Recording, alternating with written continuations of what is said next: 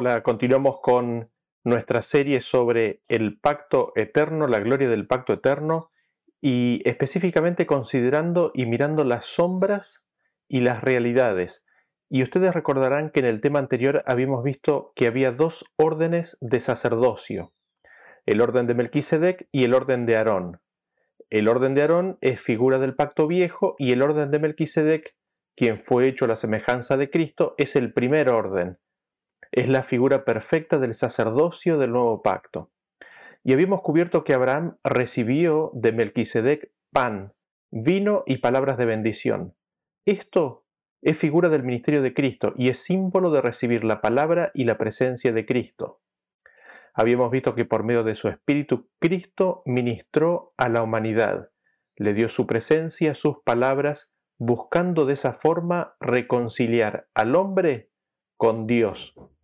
Lo vimos en la vida de Moisés, que era casa de Cristo, quien aceptó la administración de Cristo en su corazón, a diferencia del pueblo de Israel que lo endureció.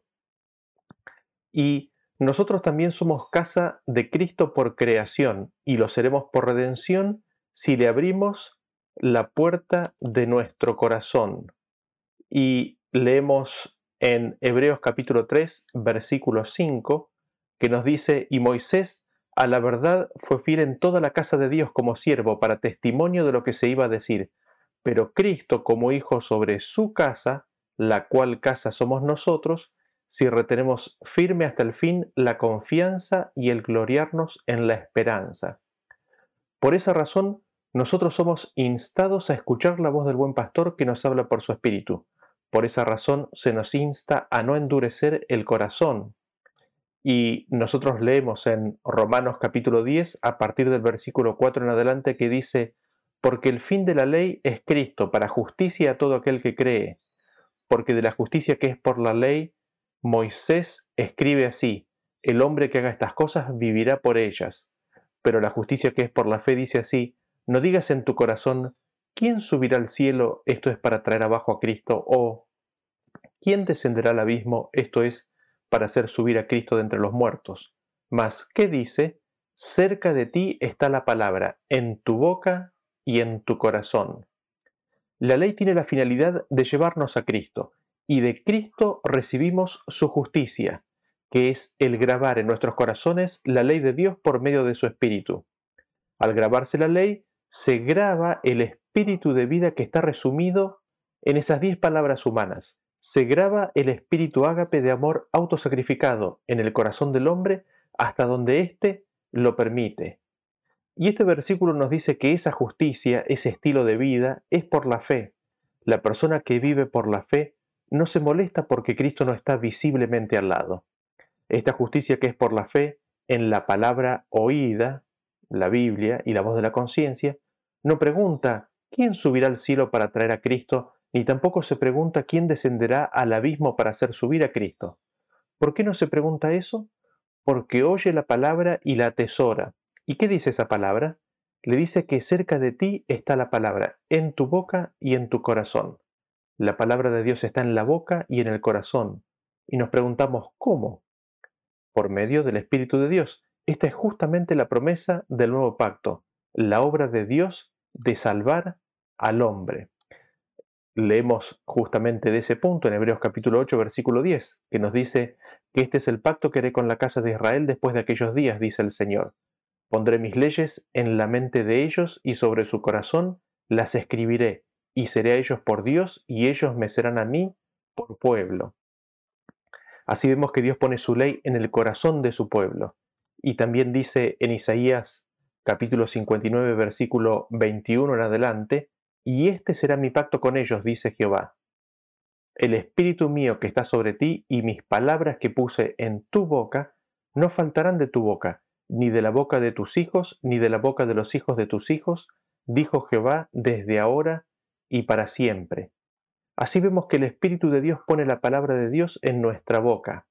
Así, el hombre no tiene que preocuparse de traer a Cristo, ya sea de el cielo o de abajo, sino que el Espíritu de Cristo mora en nuestros corazones, cerca, en la boca y el corazón está la palabra viviente, como nos decía el versículo de Romanos. Y esto Jesús mismo lo dijo en el libro de Lucas capítulo 21, versículo 14, cuando dijo, Proponed en vuestros corazones no pensar antes cómo habéis de responder en vuestra defensa, porque yo os daré palabra y sabiduría, la cual no podrán resistir ni contradecir todos los que se opongan. Cristo en ese sentido nos da todo. Este es el ministerio sumo sacerdotal divino del pacto nuevo de Cristo. Este es el ministerio del Espíritu.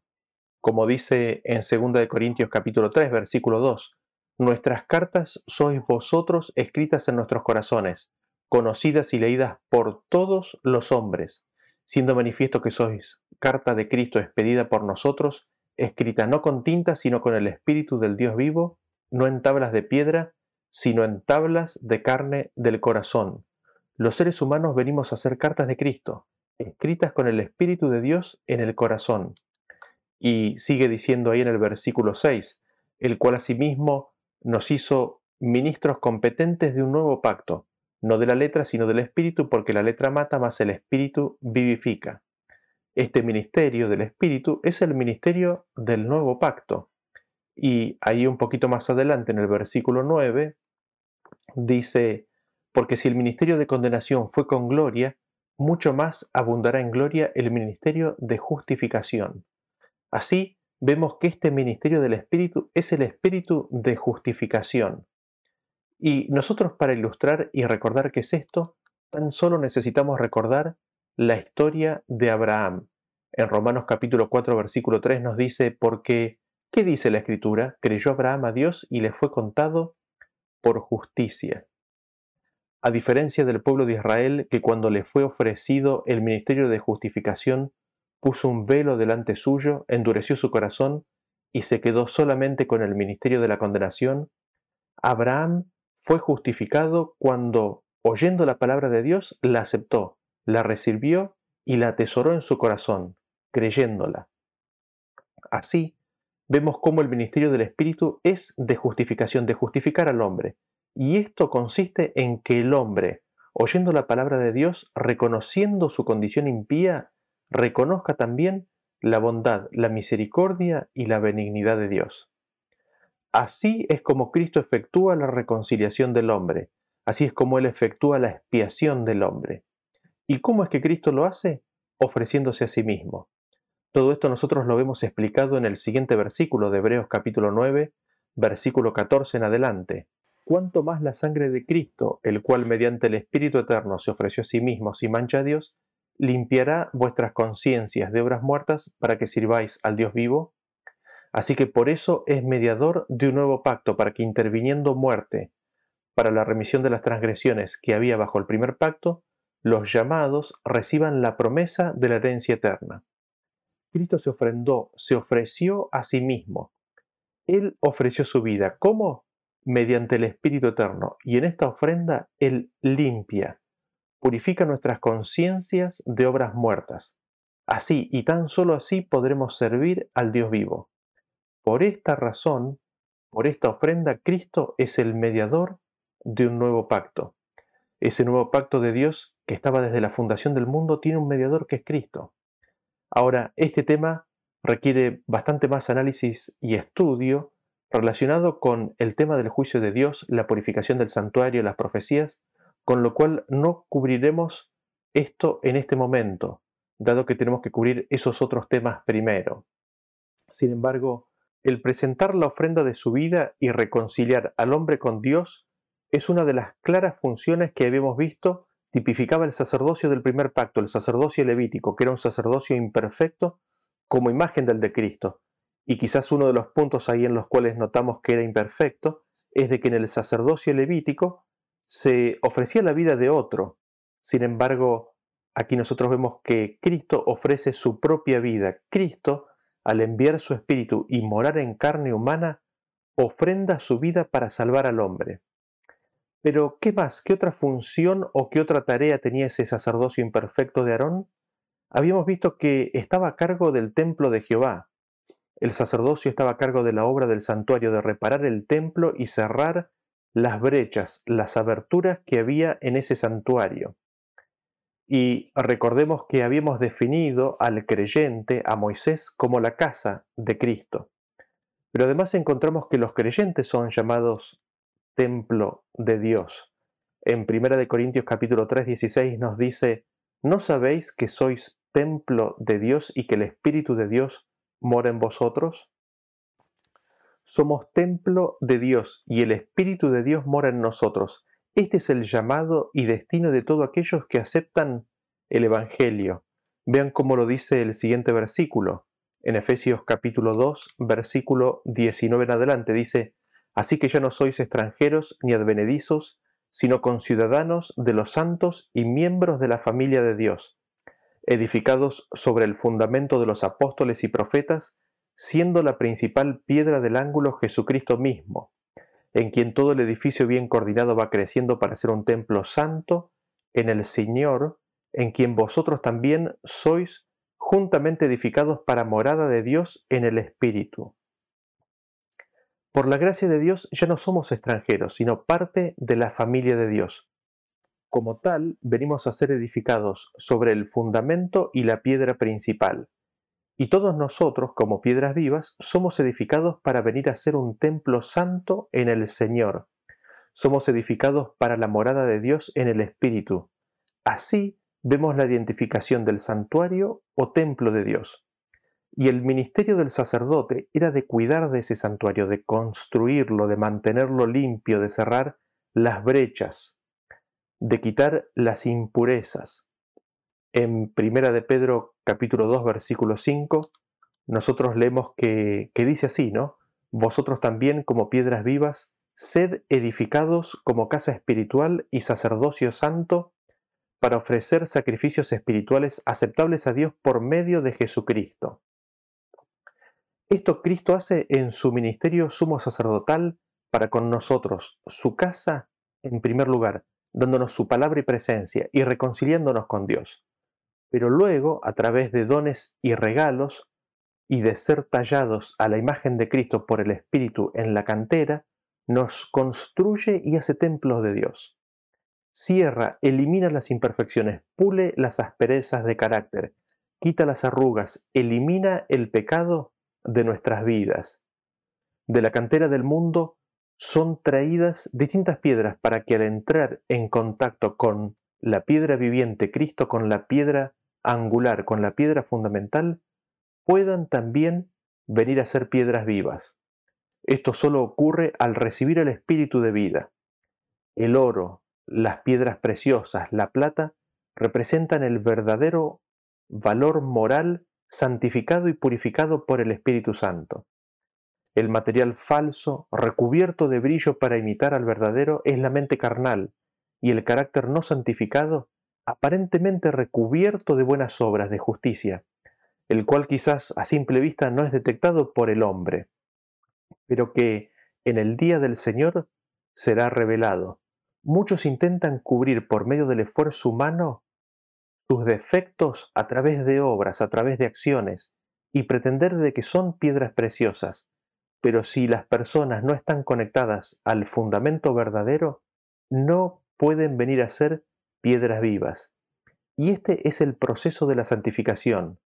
Pero veamos todo esto en el ministerio de Cristo, y lo vamos a ver primero en otra figura.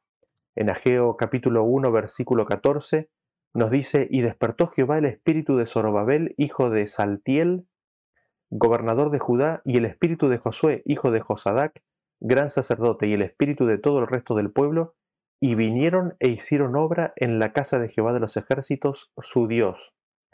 Aquí nosotros tenemos a Zorobabel, descendiente de David, gobernador de Judá, y a Josué, gran sacerdote. Entre ambos edifican, construyen, hacen la obra de edificar y construir la casa, el templo de Jehová. Este es el templo construido luego de la destrucción efectuada por Babilonia. Este es el segundo templo. Sin embargo, esto es tan solo una imagen y tenemos la, la realidad declarada en Zacarías capítulo 6, versículo 2 en adelante, que dice, Y le hablarás diciendo, Así ha hablado Jehová de los ejércitos, diciendo, He aquí el varón cuyo nombre es el renuevo, el cual brotará de sus raíces y edificará el templo de Jehová. Él edificará el templo de Jehová, y él llevará gloria y se sentará y dominará en su trono y será sacerdote en su solio, y consejo de paz será entre ambos a dos. ¿Quién es él? ¿Quién es el que edifica el templo de Jehová? ¿Quién es el que llevará gloria y se sentará y dominará en su trono y será sacerdote? Es el renuevo, es el siervo de Jehová, es Cristo.